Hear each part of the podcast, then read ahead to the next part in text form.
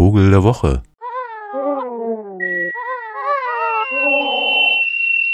Ein Freund, dessen Vater Ornithologe ist, also so äh, berufsmäßig richtig, und also auch immer mal so berufsmäßig Vögel beobachtet, zum Beispiel so den Bestand einer bestimmten Vogelart zu erfassen, zum Beispiel auf irgendeiner Insel, einer kanarischen beispielsweise, dass dieser Vater von ihm ganz entsetzt war, als er irgendwann feststellte, dass sein Kollege viel mehr Vögel gehört hatte und damit also zu ganz anderen wissenschaftlichen Ergebnissen gekommen war als er selbst.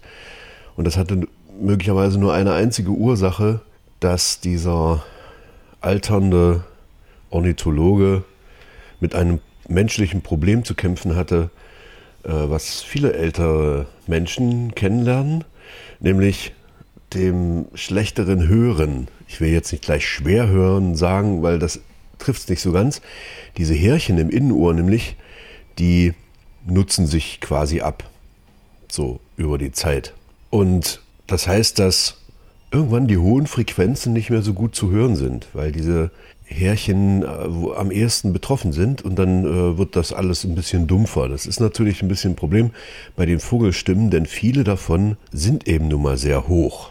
Also zum Beispiel, ich weiß nicht, ob Sie schon mal ein Goldhähnchen gehört haben, diese kleinen äh, schnellen Vögelchen oder einer Beutelmeise zugehört haben.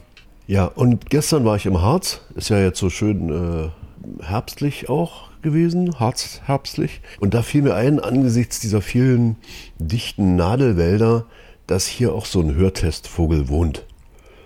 Äh, wohnen könnte. Ich habe zumindest mal probiert, ob, ob vielleicht was zu hören ist.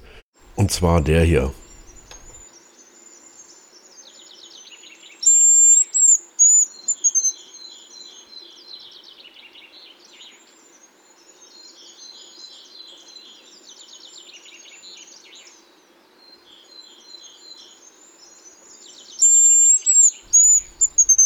Ja, was glauben Sie, was das ist? Nee, ist kein Singvogel. Ist im Gegenteil relativ groß, also so groß wie eine Dole vielleicht. Ja, so ein, ist ein kleiner Hühnervogel. Also gehört zu den Raufußhühnern. Also denen, äh, die bei uns flächendeckend fast alle ausgestorben sind. Birkhuhn, Auerhuhn und Haselhuhn. Das Haselhuhn ist das kleinste und eigentlich auch das unbekannteste von diesen dreien.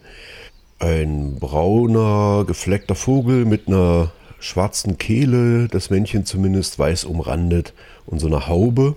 Ein sehr hübscher Vogel, aber man kriegt ihn nie zu Gesicht, denn er lebt sehr heimlich, wandelt meist auf dem Waldboden, ab und an auch auf Ästen unterwegs und wenn, dann hört man ihn eher.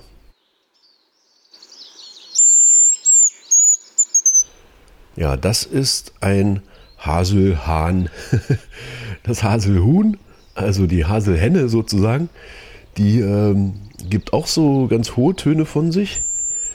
Und beim Fliegen, beim Wegfliegen, so ein typisches Fluggeräusch. Das ist vielleicht noch äh, was, woran man sie erkennen könnte im dichten Nadelwald.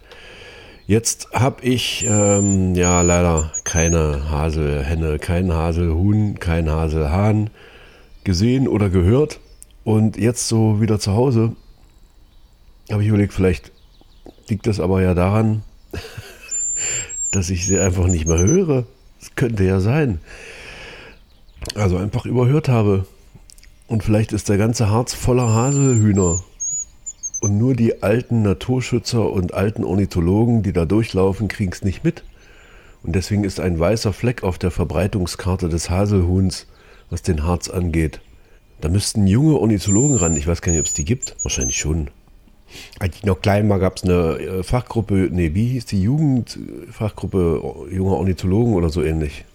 Also es gab wohl wieder Ansiedlungsversuche im Harz, wie auch in anderen äh, zusammenhängenden Waldgebieten. Ah ja, ich habe natürlich ein bisschen nachgelesen. Es soll so an die 20 Paare im Harz geben. Und ich war schließlich am Brocken, also wo, wenn nicht dort. Nun ja, habe keins gehört, muss meine Ohren durchspülen lassen. Das Hasehuhn als Hörtest für alternde Naturfreunde, der Vogel der Woche.